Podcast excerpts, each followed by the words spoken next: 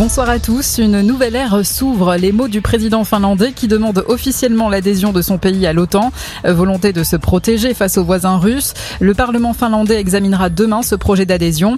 Les membres de l'Alliance devront ensuite accepter à l'unanimité. Le secrétaire général de l'OTAN se dit confiant.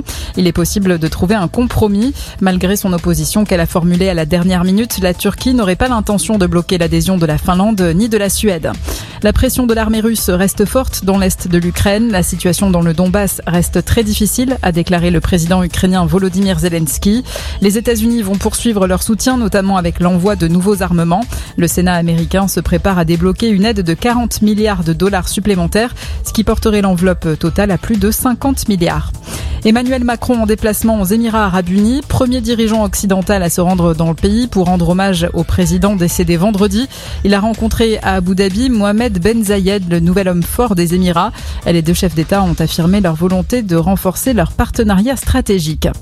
Une première depuis 2019, les Libanais appelés aux urnes aujourd'hui pour les premières législatives depuis le début de la crise qui touche le pays.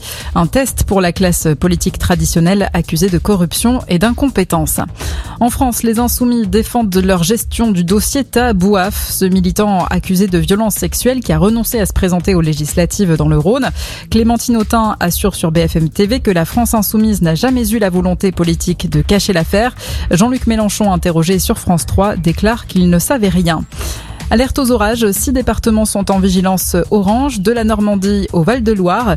Météo France évoque des orages violents avec précipitations intenses, grêles et fortes rafales de vent. Et puis levez les yeux, demain matin une éclipse de lune totale est prévue à partir de 4h30. Elle atteindra son pic juste après 6h. Le soleil, la terre et la lune seront parfaitement alignés. Bonne fin de journée à tous.